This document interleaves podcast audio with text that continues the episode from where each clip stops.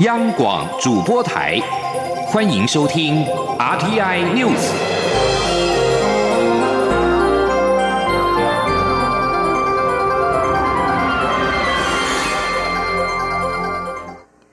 各位好，我是李自立，欢迎收听这一节央广主播台提供给您的 RTI News。香港民间人权阵线今天下午展开了新一波反修订逃犯条例大游行活动，在下午的两点四十三分在维园出发。根据预估，这次游行参与人数超过了一百四十万人。一名自称休班警察的李先生也在维园出发，因为他不满警方对示威者使用过分的武力。这名警员表示，不愿意看见下一代被打。作为老一辈。他愿意站出来帮助年轻人，也希望每一位年轻人能够安全回家。这次游行的主要诉求是要求撤回修订逃犯条例，取消将六一二示威定性为暴动，追究开枪责任，以及要求特首林郑月娥下台。香港电台报道，也有巴士司机跟港铁车长透过车上的广播系统支持参加游行的市民。尽管香港政府已经在昨天暂缓修订逃犯条例，不过今天在香港举行的六一六反修例大游行依旧涌入了百万人潮，要特首林郑月娥下台。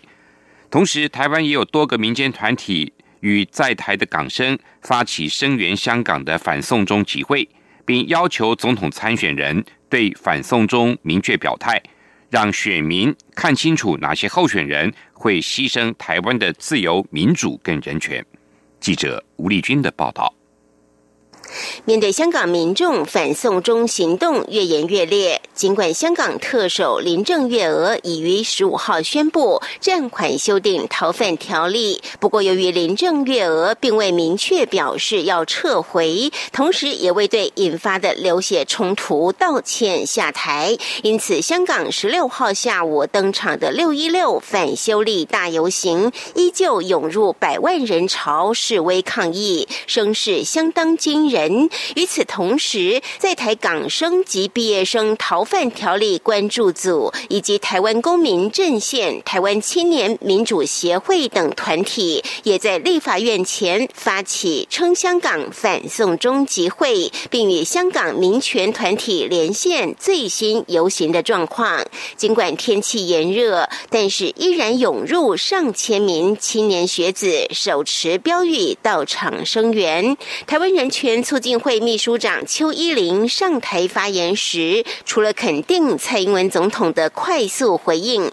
第一时间就谴责香港警察的暴力和送中条例，并谴责该条例让渡台湾主权，也侵害台湾人旅港的权利及安全。不过，邱依玲接下来也要求所有尚未正面回应的政党总统及立委候选人，对反送中做。出出明确表态，他说：“到底他们认为送中条例是不是一个侵害人权的条例？是不是一个侵害台湾主权的条例？他们应该要明确的说明清楚他们的想法、他们的立场，而不是简单的说他们也反对一国两制而已。这件事情也对于台湾接下来明年的选战是非常重要的，也让台湾的选民必须要看清楚台湾有哪些人是亲中的候选人，是看不清楚现实的，是想要牺牲台湾的自由。”民主跟人权，而去跟中国政府做交换的。此外，称香港反送中集会也呼吁港府撤回逃犯条例，释放被逮捕的抗争者，并停止司法追诉。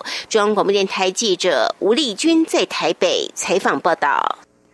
香港民众反对港府修订逃犯条例草案。蔡英文总统今天在脸书表示，今天前往台北龙山寺参拜，有一位香港旅客走向前向他握手。并表示谢谢支持香港。总统回应：香港也要加油，台湾会撑住民主跟自由。蔡总统稍早在台北市普愿宫参拜时也表示，这几天看到香港要保护他们自己的民主、自由、人权，这证明了一国两制绝对不可行。大家要团结起来，保护台湾的主权、民主、自由跟人权。二零一九年韩国 WIC 世界创新发明大赛揭晓成绩，台湾代表团共获得十七面金牌、六面银牌、两面铜牌和六个大会特别奖，团体总成绩在参赛国家中排名第二。中华创新发明学会今天发布新闻指出，二零一九年韩国 WIC 世界创新发明大赛，共有美国、印度、西班牙、加拿大等十三个国家参赛。台湾代表团总成绩排名第二，仅次于地主韩国队。慈济科技大学团队这次的成果亮眼，共获得两金两特别奖。护理系副教授罗淑芬所带领的学生江婷妮，还有叶之玲，设计了专门给人工肛门患者使用的好神通造口便袋，获得一金一特别奖。国防医学院团队利用虚拟实境技术，研发大量伤患事件处置模拟系统，作为灾难医学的教育训练，也获得一金一特别奖的肯定。另外，树德科技大学生活产品设计系的师生团队，则设计了无线烙铁装置跟充电基座，改善过去烙铁有线路危险跟不便的问题，提高了使用的便利性跟安全性。降低人体的危害，同样获得金牌的肯定。台湾跆拳道好手黄玉仁跟罗嘉玲，十五号在二零一九卢森堡跆拳道公开赛双双连闯四关，勇夺金牌。黄玉仁是二零一四年仁川亚运的银牌得主，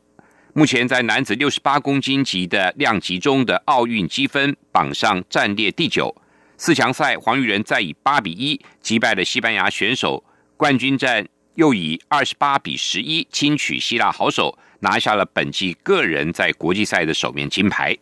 另外，去年在世界青年跆拳道锦标赛完成二连霸的台湾小将罗嘉玲，四强赛没有受到太多阻力，以二十比五轻取希腊选手。最后的冠军赛以十七比七痛击赛会的第一种子拉脱维亚的塔维达，勇夺金牌。登革热疫情升温，环保署表示，呼吁民众在天气放晴，对于住家环境要加强清理，确实做好巡、道、清、刷，共同防治登革热。环保署表示，埃及斑纹跟白线斑纹是传播登革热的病媒蚊，席子蚊子的习性是产卵在容器内壁接近水面处，卵在干燥环境仍然可以存活几个月到一年。当产在容器壁上的斑纹虫卵遇到水的时候，从卵到成虫只需要七天，新产的卵则九到十一天孵化。因此，依照国家卫生研究院蚊媒传染病防治研究中心的监测，降雨过后的两周，斑纹的密度会大增。这几天降雨趋缓，环保署呼吁民众仔细的巡视家户的内外积水容器，务必要将积水倒掉。彻底的清除家户内外的轮胎、铝铁罐、帆布，还有保特瓶等等，留下的器物也要刷洗，以去除产卵，并且妥善的收拾或予以倒置。使用中的储水容器，则务必要刷洗并加盖或者加挂细网，避免病媒蚊滋生感染登革热的风险。发行社报道，二十个主要经济团体。G20 预计在今天在日本举行的会议中，就减少海洋塑胶垃圾达成协议。而在阿曼湾发生油轮遭到攻击的事件之后，他们也会商讨能源安全问题。二十国集团 G20 的能源跟环境部长会议十五号在日本的长野县清井泽开幕，展开为期两天的会议。日本环境大臣原田一昭十五号晚上在会议中表示，日本就海洋塑胶垃圾提出了一个可行的架构，其中涵盖了新兴跟低度开发国家，受到与会各国部长的欢迎。塑胶污染已经成为一项国际上越来越关切的问题，尤其在中国跟其他国家下达禁令，禁止海外塑胶垃圾进口之后，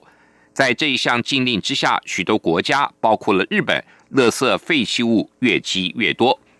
受到关切的诸多问题中，包括了塑胶微粒。塑胶微粒因为体积小，一旦进入水中就难以捞起。塑胶微粒会吸收有害化学物质，并囤积在鱼、鸟跟其他的动物体内。日本的这项提案将是历来第一个减少海洋垃圾污染的架构。预料包括在今天稍后公布的 G20 的部长联